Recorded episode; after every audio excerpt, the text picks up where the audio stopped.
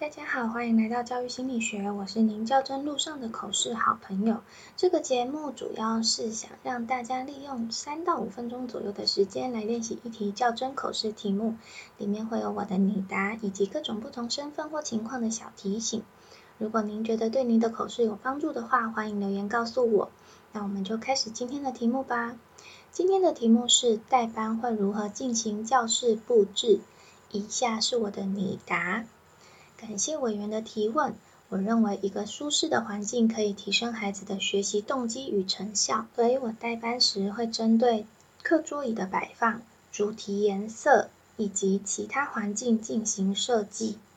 第一个是课桌椅的摆放，我会参考学习共同体的课桌椅摆放方式，将教室座位排成回字形有开口的样子，一来增加孩子的展演空间。二来也让孩子在小组讨论时更便利。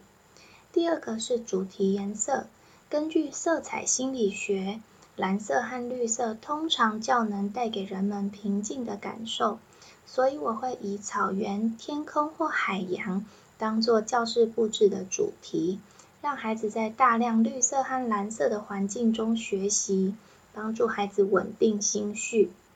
第三个是其他环境布置。我将教室的公布栏分为荣誉榜、公告区、语言学习角和阅读区。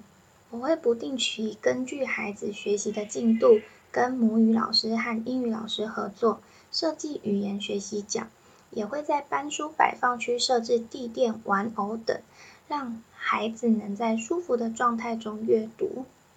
环境的设计跟学习息息相关。根据课桌椅摆放、主题颜色的配置和其他空间的设计，我希望教室能带给孩子一种舒适的感受。以上是我进行教室布置的做法。谢谢委员。在这边要提醒大家，遇到这个题目的话，千万不要只是以我们平常对教室布置的定义去说明会如何进行公布栏的配置。因为整个教室的设计包含了黑板上的零件啦、打扫用具、垃圾桶摆放位置、教师座位的规划等等的，都是教室布置中需要参考的、嗯需要考量进去的部分。不过因为没有办法在短时间内回答的很详细，所以可以取舍一下自己觉得最重要的部分去跟委员做说明就好了。那我今天的分享就到这啦，拜拜。